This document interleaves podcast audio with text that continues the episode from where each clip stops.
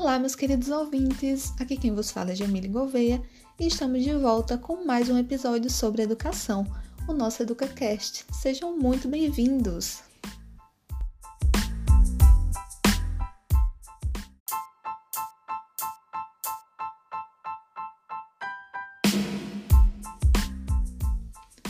E seguindo a temática que estudamos no nosso podcast anterior sobre os primórdios da educação lá no século do descobrimento do Brasil, hoje trataremos sobre a educação no Império, lá no século XIX, e pensar sobre as características e a estrutura do ensino dessa época que ainda carregamos para os dias atuais. Então, para embasar a nossa discussão hoje, teremos os textos de Angélica Borges e de Ana Gonçalves Vidal intitulada Racionalização da Oferta e Estratégias de Distinção Social, Relações entre Escola, Distribuição Espacial e Família no 800, Rio de Janeiro e São Paulo, e o texto de Súria Pombo Aranovich Barros, Graciliano Fontino Lordão, um professor de Cona Paraíba do Norte, e o texto de José Gondra, A Instrução Reformada.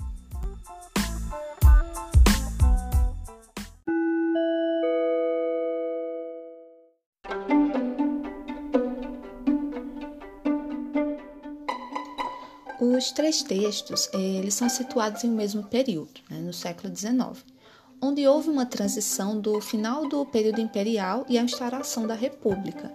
Então, cada texto ele vai nos trazer uma perspectiva diferente e a junção deles vai nos fazer ter uma maior compreensão do cenário daquela época. Então é importante pensarmos como essa transição do Império para a República marcou e influenciou a elaboração de um plano de ensino para aquela época. Então, quais os objetivos e até que ponto hoje ainda carregamos as influências daquele modelo? Então, essas questões vão sendo então discutidas ao longo desse podcast. E, primeiramente, é preciso que tenhamos em mente que nesse período o pensamento e o intuito era a necessidade de sair de um status de colônia para se tornar a república. E para isso, a ordem e o progresso eram necessários. E sem dúvida, para isso necessitaríamos seguir o padrão europeu. E a sua forma de organização e a educação vai ser um ponto crucial para que isso aconteça. Então, nesse período, há uma expansão do acesso à educação comparado ao que se tinha antes, e essa expansão não tinha o aspecto de uma educação para todos, com esse viés de bondade, de igualdade, mas sim é uma ferramenta para que fosse possível essa transição. Então, temos nesse momento o início de uma obrigatoriedade, mas não numa perspectiva de inclusão, pois a, a educação ainda era para aqueles sujeitos da elite. Então, o, o, o texto de Borges Vidal aborda sobre os efeitos e as distribuições nas escolas no Rio de Janeiro e São Paulo no século nesse século. E assim como as questões de instalação, manutenção, consolidação, então podemos compreender quais foram essas tensões entre a abertura e o fechamento das escolas nessa época. E esse texto ele vai de fato apresentar muitas fontes e salientar também a importância da estatística para aquele cenário nacional. Então, é, ele, ele aborda três reformas educacionais nesse âmbito nacional, que é a Lei Geral de Ensino, de 1827, é, no provincial, a Lei número 34, de 16 de março de 1846 de São Paulo, e no âmbito da cidade capital, o Regulamento da Instrução Primária e Secundária da Corte de 1854.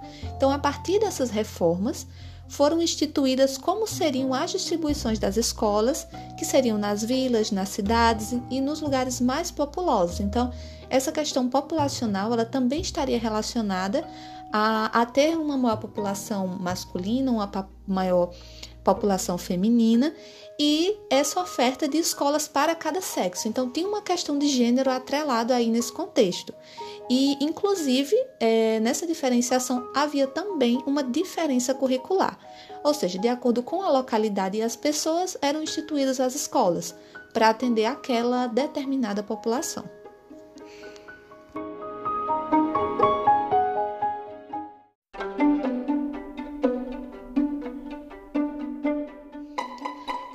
Começa a se delinear a educação como conhecemos hoje. Por meio da, esta, da estatística, eram-se contabilizados quantos alunos tinham matriculados, a frequência dos alunos e, a partir disso, estabelecido o êxito ou não daquela escola, se ela permaneceria aberta ou não, sem considerar a realidade daquela população, que apresentava diversas dificuldades, é, inclusive ao acesso ao local, muitas vezes pela distância, ou mesmo pelo próprio espaço geográfico, que não permitia o acesso e, ou dificultava. Né? E, esse, e essa estatística muitas vezes era burlada para que aquelas escolas permanecessem abertas, pois na realidade não era possível cumprir com aquelas exigências que, que eram postas. E se não fossem cumpridas, o subsídio da corte não era enviado e as escolas eram fechadas. Então, muitas vezes os professores eles burlavam essas, essas estatísticas até para conservar o seu próprio emprego. Né? Então, para que houvesse um controle sobre isso, né,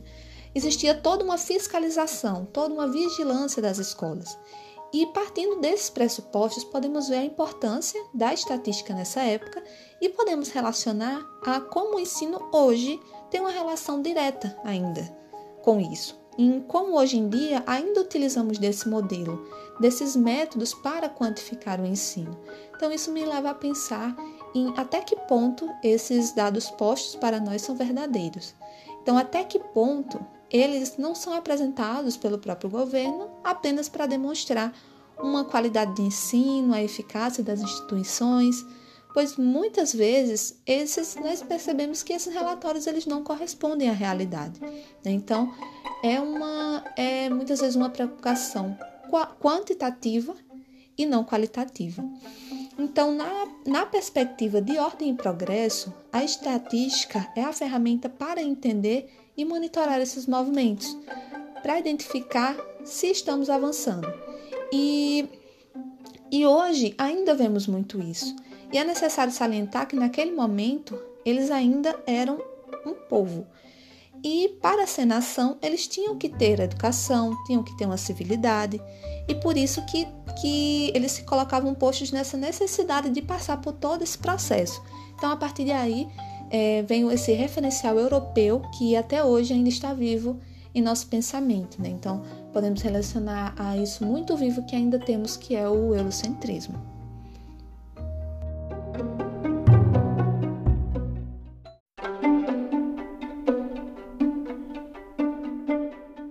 Além disso, a própria vigilância das escolas daquela época hoje aparece em outras roupagens, como os próprios inspetores e supervisores que vemos no, no, no cenário educacional atual. E podemos perceber como ainda temos arraigado esses entendimentos. E apesar das características de racionalização, estatística, as famílias elas participaram da oferta e instituição das escolas públicas naquele momento.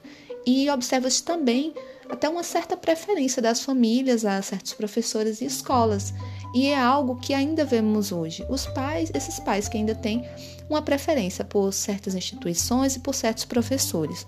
Então, desde esse período, começa a, a escola a ser um elemento importante nas, na, na vida das famílias. Então, essa aproximação da escola com o núcleo familiar. E pensando também como o currículo daquela época foi formulado, ele se assemelha também com o que ainda consideramos como matérias prioritárias.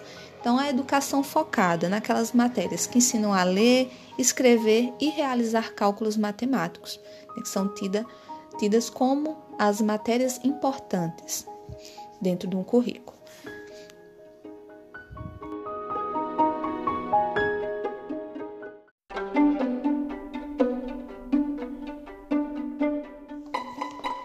Importante refletir que, apesar da educação ainda ser algo para os da elite, nós conseguimos observar é, que, nesse momento histórico, houve também possibilidades de negros, de filhos de escravos frequentarem as escolas. Isso não era uma regra, mas acaba por quebrar esse olhar em que se tem que era impossível isso existir naquele momento.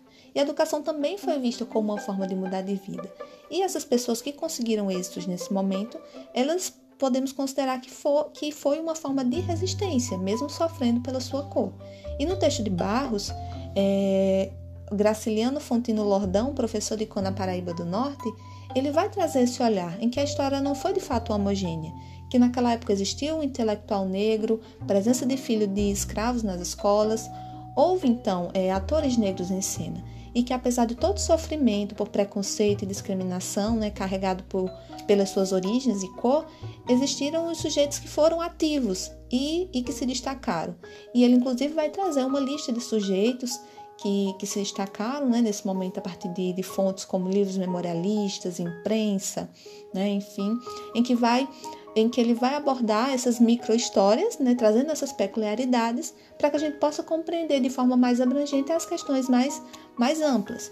E, e o autor vem trazer a história de Lordão, que era filho de mulher negra e de frei católico, aluno de primeiras letras, estudante no liceu, professor particular, mestre autorizado pelo governo, era professor público, deputado, dirigente do Partido Liberal funcionário público e coronel. Então aí tem um vasto currículo. E a docência dele foi permeada pela origem negra. E a exemplo de outros sujeitos que, que ascenderam social e educacionalmente, é numa sociedade em que imperava o quê? A ordem escravista. Então, a partir dessa história, nós conseguimos identificar essa possibilidade de ser de cor no Brasil imperial.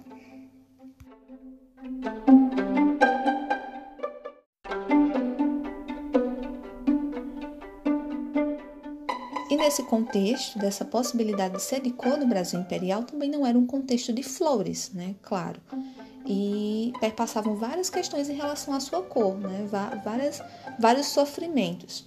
E é interessante analisar como, mesmo com todos os seus méritos, a cor sempre teve um destaque. E nos documentos trazidos pela autora, apontam é, Lordão como alguém que tinha características que o diferenciavam mas a sua cor sempre era lembrada ao se falar sobre ele e sobre essas características. Então, a autora vai trazer alguns trechos que exemplificam isso, como por exemplo, homem de boa estatura, mais de cor, dotada de superinteligência, mestiço no sangue, demasiado modesto, desconhecido quase e, no entanto, superior na inteligência é, era, de, era de cor, homem de cor, mas muito asseiado, polido e robusto. Então, nessa escrita, nós podemos observar é, o preconceito pela cor e os traços de uma tolerância, no, nesses termos mais, nesses termos no entanto. E demonstra que eles toleravam ele pelas suas habilidades, que ao que parece, esses atributos que, que, que Lordão tinha, eles, eles normalmente é, normalmente apenas as pessoas brancas que apresentavam, então ele era uma exceção. Então, nesse cenário, é, havia sim uma separação entre ele e os sujeitos da elite.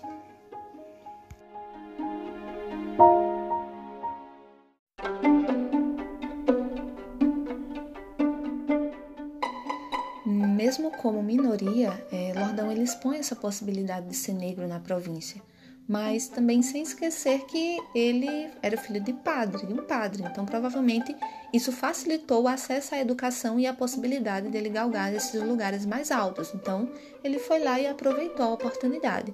Mesmo assim, é, no pensamento colonial, o negro era relacionado ao trabalho escravista. Isso perpassava esses sujeitos, mesmo eles tendo destaques, tendo características que o diferenciavam. Então, hoje em dia, ainda trazemos é, traços desse olhar discriminatório, onde existe uma dificuldade de uma separação das capacidades do sujeito, seus talentos, a sua cor. E Lordão, no seu tempo, com certeza foi um exemplo para as pessoas do seu tempo e hoje também. É, e ele representa um símbolo de resistência, e por intermédio dessa história conseguimos ver a, a história daquele, daquele período com outras lentes, com uma nova perspectiva.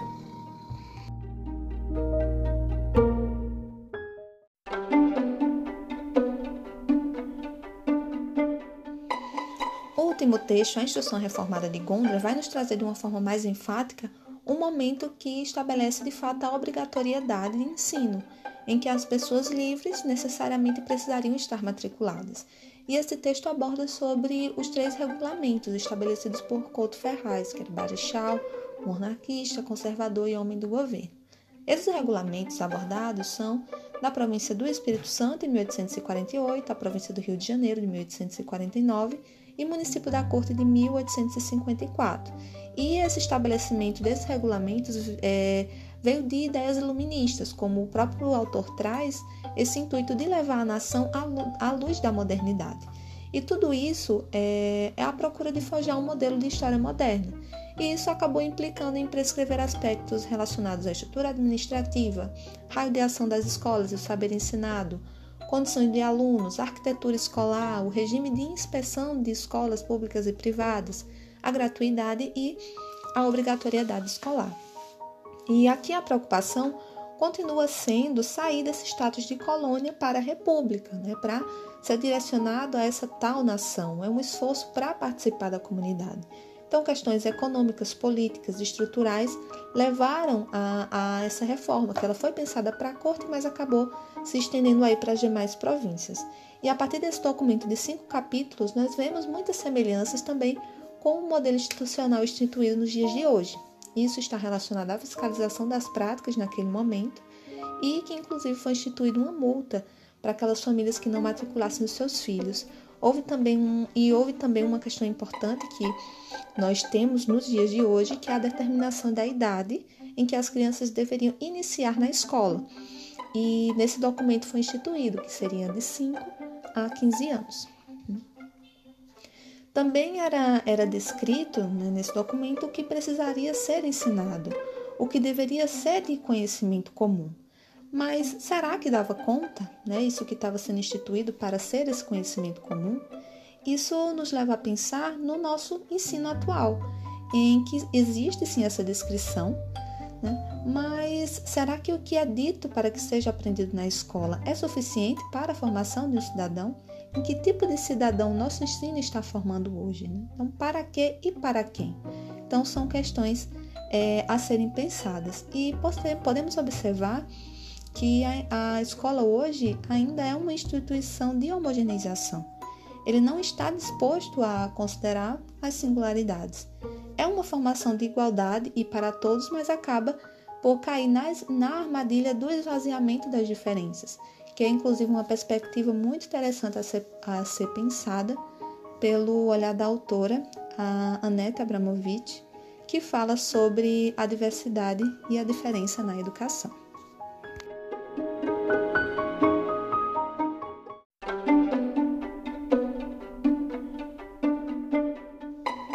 Aspecto importante desses regulamentos é a mudança do ensino mútuo para o método simultâneo, então, no, no mútuo, todos ficavam é, em uma mesma sala e, em geral, os que mais se destacavam acabando, acabavam virando monitores e naquele, nesse, nesse, nessa forma, nesse método, é, o pensamento vigente era que para aprender era necessário apenas ouvir. Então, falar seria um empecilho para, a aprendizagem. E com Couto Ferraz é, é determinado o método simultâneo, que é o que mais vai se assemelhar com o que temos hoje onde há essa certa divisão de salas, existem os professores e também as divisões por, por faixa etária. Então, é, a partir disso também é, tem a questão da imposição do tempo escolar, né, como um regulamento. E, e outro ponto é, é a regulação é, estipulada por Ferraz em uma estrutura administrativa policial que vai determinar a fiscalização dos estabelecimentos. E hoje ainda vivemos vivemos com, com essa perspectiva, não com o mesmo modelo, mas com o mesmo olhar em relação ao ensino. E através dessas reflexões, vemos como o nosso ensino na contemporaneidade ainda se assemelha muito a esses aspectos do século XIX, onde se, delineavam as estruturas do ensino. É importante saber de onde partimos e, por isso, a necessidade de voltarmos ao princípio e compreender esse contexto histórico, pois a educação em cada momento ela foi formulada com um propósito. E um olhar amplo e crítico, ele nos possibilita compreender as especificidades e pensar e propor mudanças para o nosso presente. Então, por hoje é isso, pessoal. Espero que tenham gostado. Próxima semana teremos mais um episódio. Até lá!